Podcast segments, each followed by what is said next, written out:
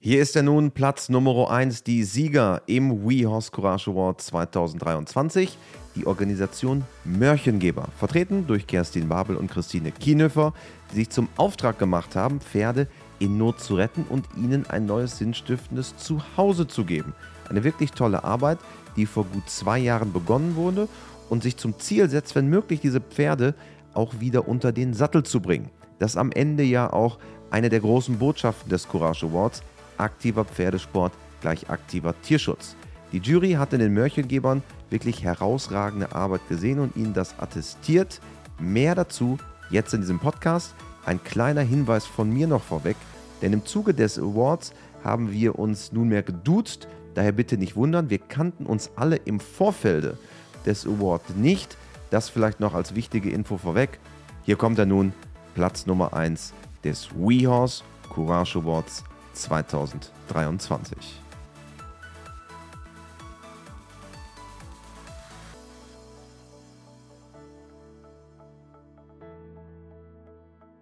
Ja, hallo hier in unserer Spezialfolge an Christine Kienhöfer und an Kerstin Babel von den Mörchengebern. Hallo Christian. Hallo. Schön, dass ihr beiden da seid. Es ist jetzt gut zwei Wochen her, dass äh, die Organisation, die ihr repräsentiert, nämlich die Mörchengeber, was die genau sind, da kommen wir in Kürze zu, äh, den WeHouse Courage Award erhalten haben.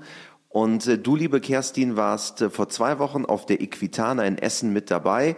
So in der Retrospektive, wie fühlt es sich jetzt an nach dieser Zeit? Wie ist so das Gefühl?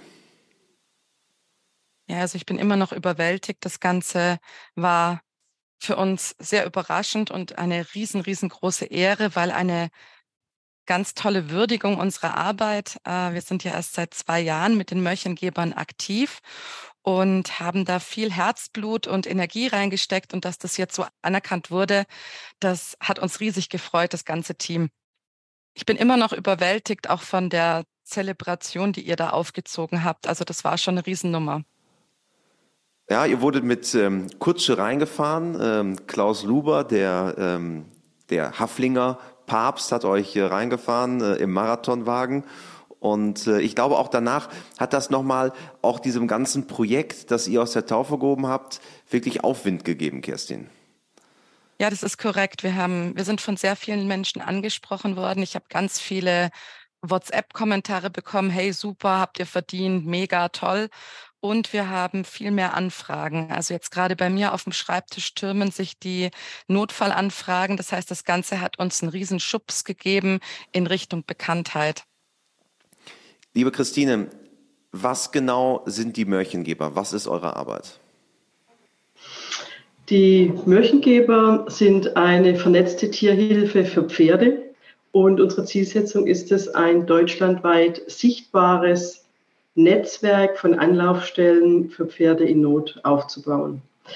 Dafür arbeiten wir mit ähm, Stallpartnern zusammen, die über Deutschland verteilt sind und auch über sehr unterschiedliche Expertisen verfügen, sodass wir eben zum einen für Pferde in Not äh, in, in einer äh, akzeptablen Distanz zu erreichen sind, aber auch für potenzielle Mörchengeber und ähm, auch für jeden Bedarfsfall bei den, bei den Pferden eben die richtige Expertise im Netzwerk haben.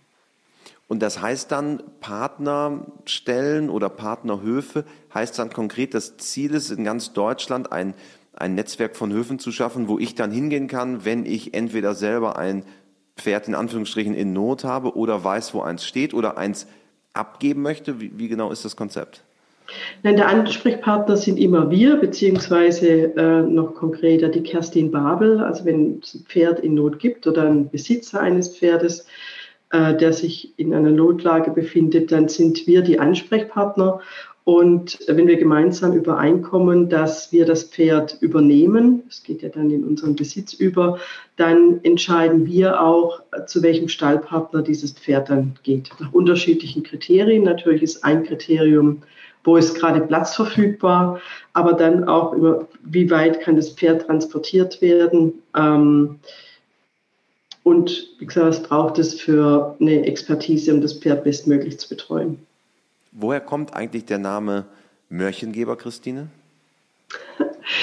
Das ist in einem Brainstorming entstanden, ganz zu Anfang des, ähm, des Projektes, wo wir einfach unterschiedliche Namen zusammengetragen haben.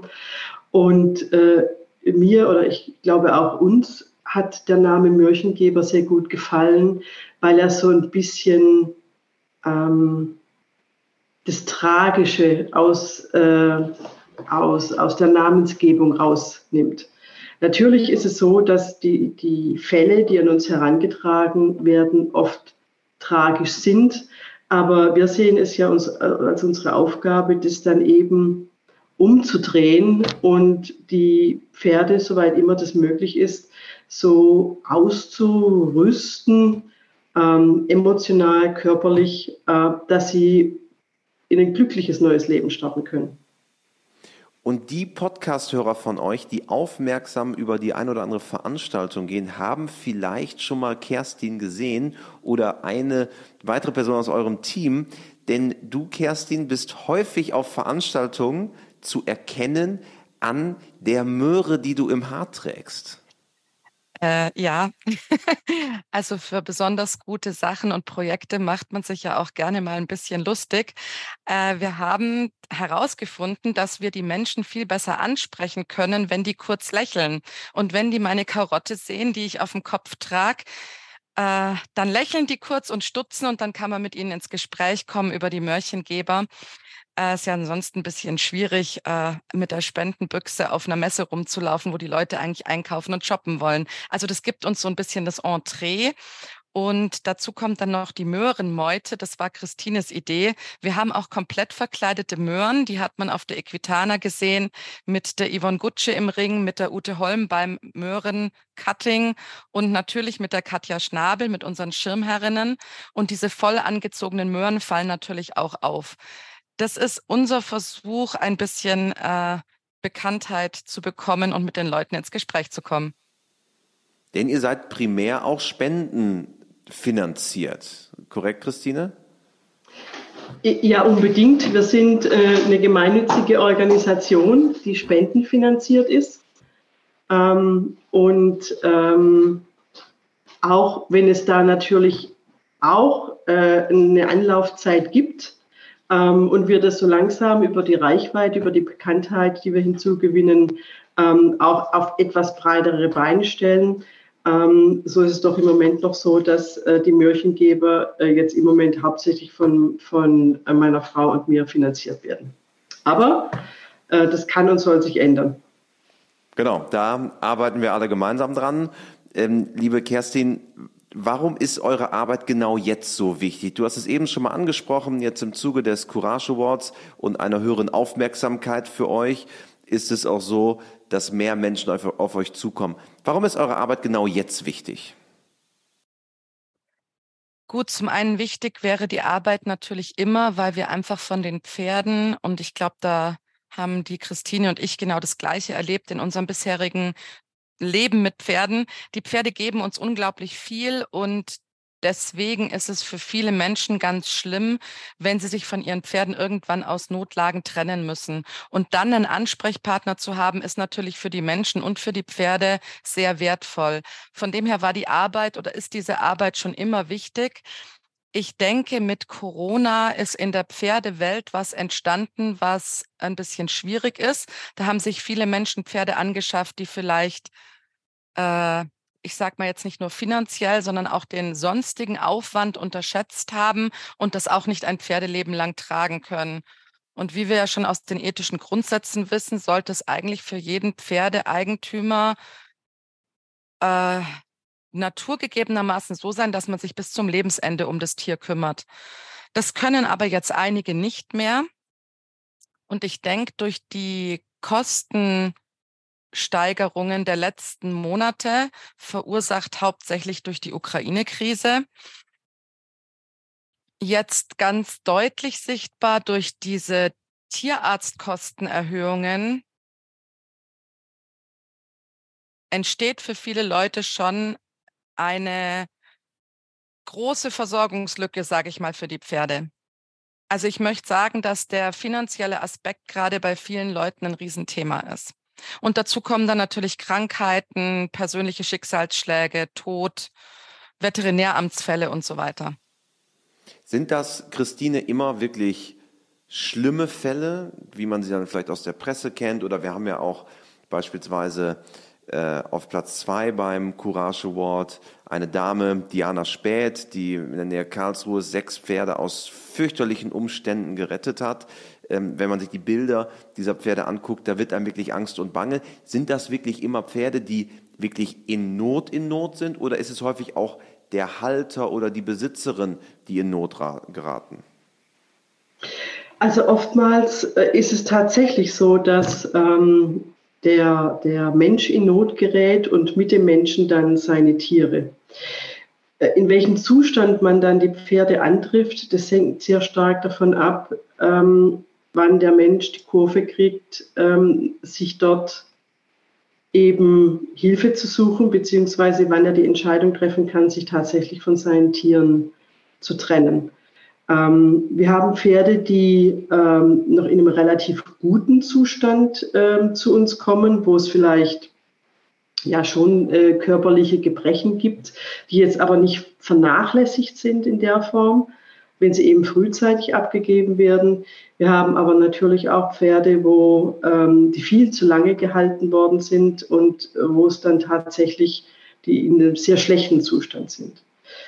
Aber da ist es eben auch oftmals so, dass ähm, Mensch und Tier da tatsächlich eine ähm, Leidensgemeinschaft bilden und die Tiere, die Pferde oftmals für den, für den Menschen die, die einzige Familie sind, die einzigen Freunde sind. Und natürlich fällt es schwer, dann dort die Entscheidung zum richtigen Zeitpunkt zu treffen. Und ich habe größte Hochachtung vor jedem, der sich in einer solchen Situation rechtzeitig überwindet, sich eben von seinen Pferden, von seinen Tieren zu trennen im Interesse des Tieres. Das ist immer schwierig. Ähm, gibt es einen klassischen Weg, den ein Pferd geht, das dann an euch rangetragen wird? Gibt es da so einen ganz ganz klassischen Ablauf oder ist das immer wieder individuell? Der Ablauf, ähm, also beginnt eigentlich immer äh, mit äh, den Gesprächen zwischen Kerstin und dem äh, Besitzer um die Übernahme des Pferdes. Ähm, eben zu, zu klären äh, und zu akzeptieren, das ist oftmals auch ein Problem, dass die Pferde in unseren Besitz äh, übergehen und wir dann eben auch entscheiden, wo gehen sie hin, wie werden sie gepflegt. Ähm, was sind die ersten Schritte? Äh, und wenn diese Entscheidung dann getroffen wird, dann wird ähm, der Transport organisiert. Dann muss, muss Kerstin schauen, wo ähm, ist der passende Platz, bei welchem Stallpartner. Und manchmal, je nach Situation des Tieres, äh, ist dann gleich die erste Anlaufstelle ähm, die, die Tierklinik oder eben direkt ein Tierarztbesuch vor Ort. Oder ähm, man kann den Pferden ein, zwei, ein paar Tage Zeit geben, bis eben die, die medizinische Grunduntersuchung gemacht wird. Also und von da an wird es dann sehr ähm, individuell nach Zustand des Pferdes, Alter des Pferdes ähm, und eben den körperlichen, verhaltensmäßigen Auffälligkeiten, die wir so antreffen. Kerstin, das Spannende bei euch ist ja auch, dass ihr noch Schirmherrinnen oder eigentlich, wenn man genauer gesagt spricht, ist es eigentlich Schirmdamen, müsste man sagen bei euch, denn es sind nur Damen. Ihr arbeitet mit Ausbilderinnen zusammen, um das Ganze auch noch ein wenig einzubetten. Was hat es damit auf sich?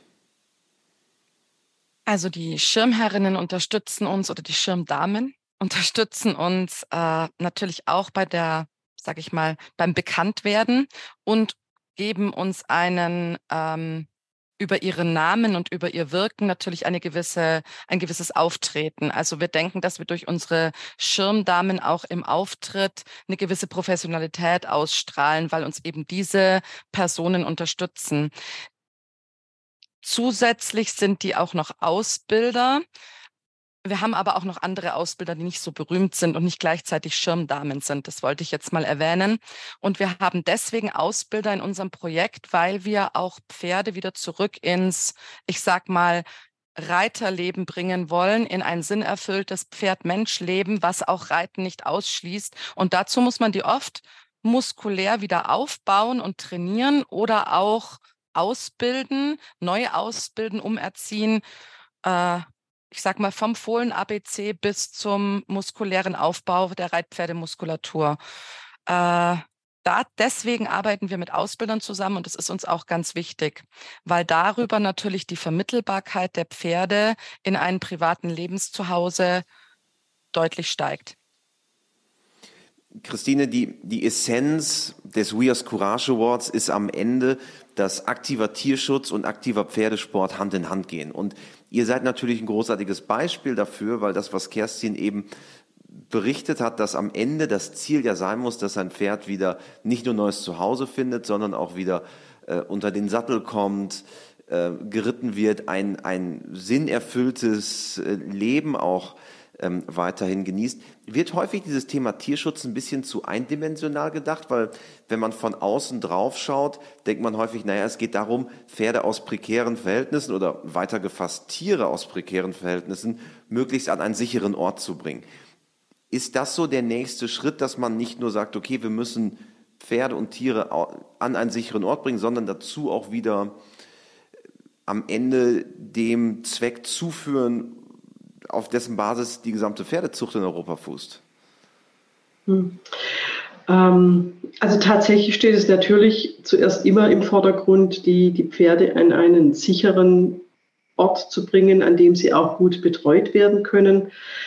Und ähm, danach hängt es dann davon ab, Kerstin und ich teilen die Meinung, dass es durchaus Pferde gibt, die ähm,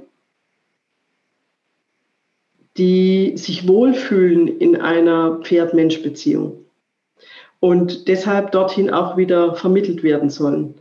Ob das dann ähm, darin mündet, dass das Pferd geritten werden kann, was vorkommt, aber durchaus nicht die, die, die Häufigkeit hat bei uns, oder ob das dann eine Bodenarbeit ist oder eine sonstige Zusammenarbeit oder vielleicht auch nur, nur das gemeinsame ähm, Wanderspazieren gehen, ähm, das ist dann eigentlich egal, weil ich glaube, diese, die, die Pferd-Mensch-Beziehung kann in jeder Form der gemeinsamen Aktivität gedeihen. Nun, Kerstin, du hast eben auch berichtet, ähm, was bisher auch in den letzten Wochen bei euch, bei den Mörchengebern passiert ist. Was wünschst du dir, was wünscht ihr euch für die Zukunft der Mörchengeber? Äh, ich habe da einen ganz besonderen Wunsch. Ich wünsche mir, dass wir im Norden oder sagen wir mal ab Deutschlands Mitte und im Norden stärker werden. Wir sind bisher äh, relativ gut aufgestellt im Süden, also Bayern, Baden-Württemberg, einfach aus der Historie raus, weil ich da viele Leute kannte und das waren unsere ersten Stallpartner. Aber dieser Rollout Richtung Mitte und Norden, da würde ich mir wünschen, äh, tatkräftige Personen zu finden, die uns da auch ein bisschen unterstützen. Das ist äh, so eine Art äh, Wunschtraum von mir, eine zweite Person zu haben, die für Märchengeber im Deutschlands Mitte und Norden mit agiert und mit die Fäden zieht, so wie ich das im Süden und Südwesten tue. Dann können wir bestimmt noch viel mehr Pferde aufnehmen. Im Moment sind wir nämlich ein bisschen an der Kapazitätsgrenze. Man muss ja diese Pflegestellen dann auch besuchen, äh, kontrollieren, sage ich jetzt einfach mal so. Wir sind ja verantwortlich für die Tiere und man muss auch den ganzen Kommunikationsaufwand mit den Abgebern und auch mit den Pferdeinteressenten im Auge behalten. Das ist ja quasi ein äh, Aufruf, also falls äh, jemand dabei ist, der sich den Mörchengebern anschließen möchte, einfach nur euch kontaktieren und dann geht sofort los. Genau, das wäre prima. Also nur zu nicht schüchtern sein, www.mörchengeber.de findet man Telefonnummer, E-Mail-Adresse und wir würden uns sehr freuen über Bewerber. Christine, wie wichtig ist, dass wir generell mehr bei solchen Themen hinschauen? Auch das soll ja der Courage Award ähm, einen kleinen Beitrag dazu leisten, dass wir Menschen und Projekte in den Mittelpunkt stellen, die, die wirklich mit Courage auch handeln. Wie wichtig ist, dass wir als Pferdewelt, auch ein bisschen weiter was als Gesellschaft, mehr bei Themen hinschauen? Mhm. Ja, das würde ich mir ähm, generell, generell wünschen. Wir ähm, haben ja in der Beyond Unisus äh, Stiftung GmbH, also in der Gesellschaft, in der gemeinnützigen Gesellschaft, in der auch Mörchengeber angesiedelt ist, noch ein zweites Projekt. Da geht es darum, Altersarmut zu lindern. Und wir sehen eigentlich in, in beiden Bereichen, das ist nicht nur bei den Tieren, dass ähm, eben oftmals ähm, dieses, ähm, dieses Leid, ähm, es wird nicht hingeschaut. Es wird so, ich will nicht sagen, es wird aktiv weggeschaut, aber man neigt dazu, das in der Wahrnehmung auszublenden. Und ich darf fast sagen, ich glaube, das ist bei den Menschen, also jetzt gerade bei den Senioren, äh, erleben wir es ja direkt, noch, ähm, noch mehr der Fall als bei den Tieren. Also ja, ich würde mir wünschen, dass sich äh, jeder überlegt, wie kann er ähm, eine gute Sache, egal ob für Menschen oder für Tiere, unterstützen. Und das muss ja gar nicht finanziell sein. Ähm, wenn ich die Möglichkeiten nicht habe, dann kann ich mir überlegen, was kann ich denn vielleicht an Zeit einbringen, um, um einer guten Sache zu dienen. Ähm, und ich glaube, da findet man, wenn man mal die Entscheidung getroffen hat und, und da die, was tun will, findet man in seinem Umfeld ganz schnell etwas, für das man brennt und wo man sagt, ja, da mache ich ein bisschen mit. Nun ist der Courage Award ja auch mit Geld dotiert. Liebe Kerstin, wofür wollt ihr das Geld einsetzen?